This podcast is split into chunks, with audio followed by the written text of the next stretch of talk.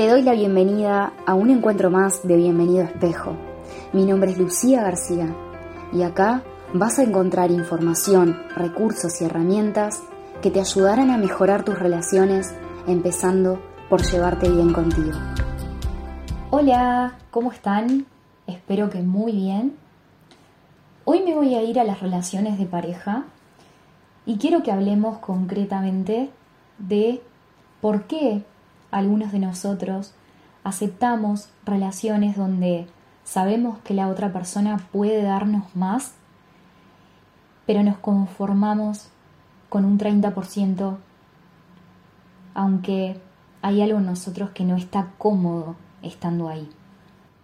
Si estás viviendo esto ahora mismo, quizás puedas entenderme hacia dónde apunto, porque estar ahí genera mucha impotencia, mucha frustración, porque hay algo en nosotros que sabe que nos merecemos algo mejor, pero al mismo tiempo también hay algo en nosotros que se queda ahí, que no puede soltar el enganche emocional que te deja ahí aceptando eso. Hay una parte de nosotros que se pone de manifiesto en nuestros vínculos y en nuestras relaciones, que forma parte de nuestra mente inconsciente. Por ahí me has escuchado hablar de esto, de que todas las relaciones son un espejo, y hoy quiero que veamos estar en una relación donde me están dando un 30% cuando merezco un 100%, ¿qué nos espeja qué me está diciendo.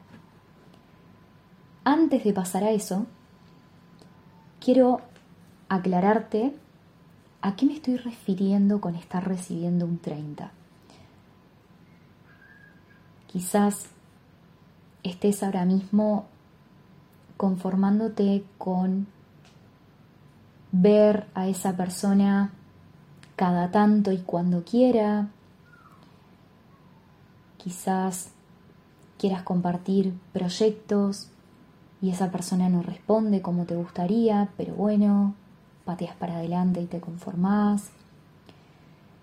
Quizás también quieras que esa persona dé un paso más y se comprometa contigo, por ejemplo, viniendo a cumpleaños familiares, dando un paso más, presentando presentándote a sus amigos, sus amigas, y eso no llega, ¿no? Es como, ¿cuándo será el día? Y, hay, y ese anhelo está latente en vos. Pero bueno, no importa. Continuamos, seguimos ahí. Que una relación también te dé un 30 puede significar que no te esté dando un lugar en su vida como te gustaría. Puede ser vinculado a esto que te contaba de llevarte con sus amigos, con sus amigas, pero también tiene que ver con un espacio en su vida con todo lo que eso conlleva. En sí, si miras conmigo, cada uno de nosotros sabe cuando está ahí, recibiendo este 30. Pero ¿qué nos muestra? ¿Qué nos quiere mostrar la vida poniéndonos en esta situación? Y para empezar, quiero que puedas abrirte a la siguiente idea, que puede resultar un poco chocante. Tú te das ese 30%. Tú te estás relacionando a través de un otro, contigo misma, contigo mismo. Te das esa relación.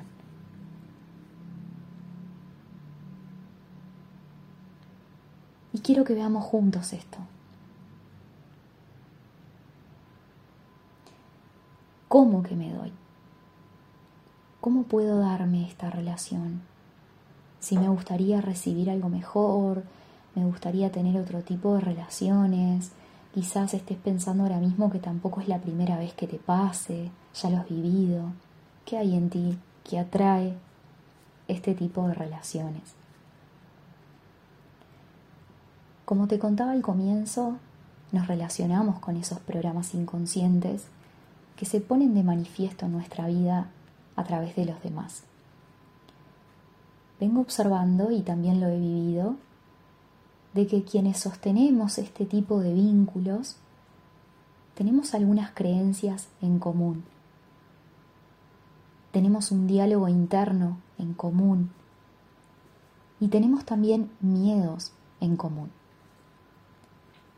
Estos miedos, estas creencias y este diálogo interno está activo en nosotros, por mucho que no seamos conscientes. ¿Cuál es el miedo que nos puede estar llevando a vivir lo que vivimos, manteniéndonos presos en esa situación?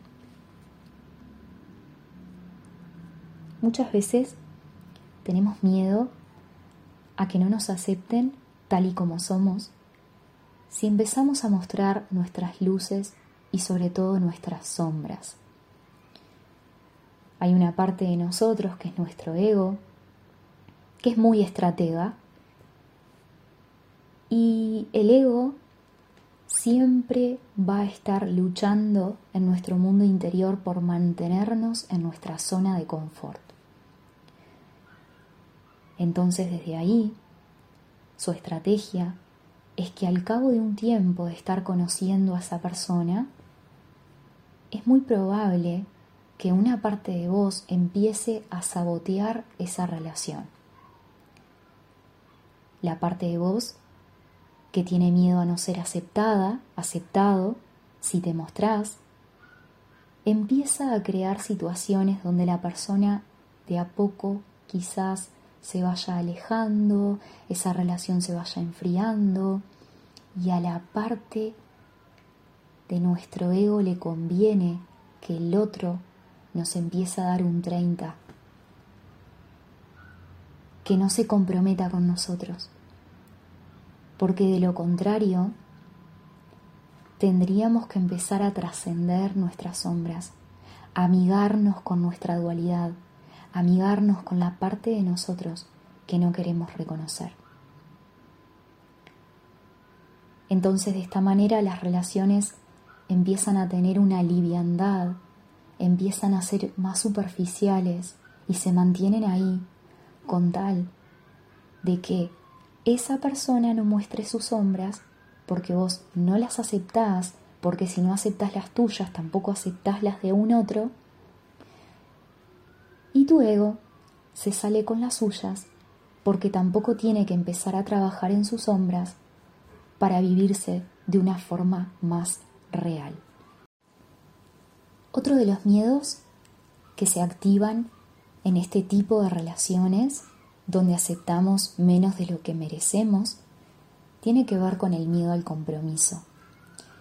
Y el miedo al compromiso tiene que ver con cómo nos hemos manejado en nuestras relaciones pasadas y qué aprendimos en nuestra infancia de lo que es el compromiso. Tenemos asociaciones erróneas de lo que es el compromiso como por ejemplo compromiso versus pérdida de libertad.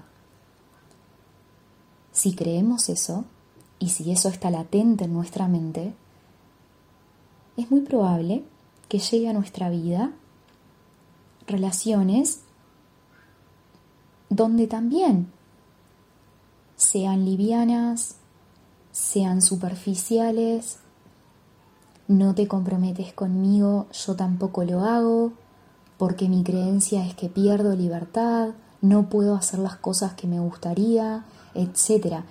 Entonces la creencia crea la realidad. También te puede pasar que en experiencias pasadas, en tus relaciones anteriores, te hayas comprometido y también te hayan engañado, por ejemplo, y no hayas podido perdonar eso, te hayas quedado ahí. Entonces de esta manera estás trayendo tu historia al presente y no te podés vivir de una forma real, comprometida contigo, porque te acompañan esos miedos de situaciones que ya viviste. Entonces a nuestro ego también le conviene que no te comprometas conmigo en esta situación que te cuento, porque si vos no te comprometes conmigo, tampoco yo me voy a comprometer contigo, cuando en realidad con quien no me comprometo de antemano es conmigo mismo, por el miedo que tengo a lo que viví.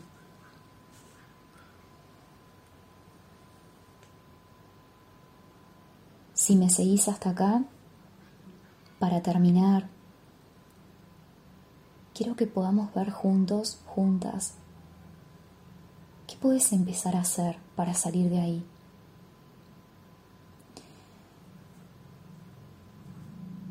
Y te voy a invitar a que observes tus creencias.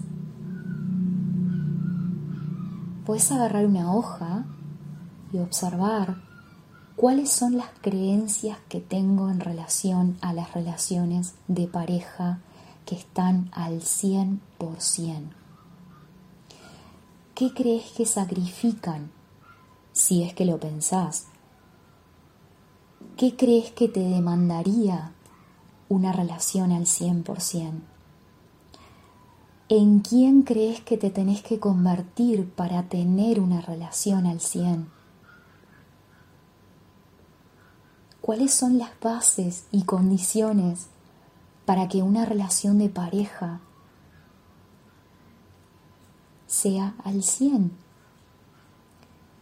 Y por último, y no menos importante, ¿qué es para ti una relación al 100?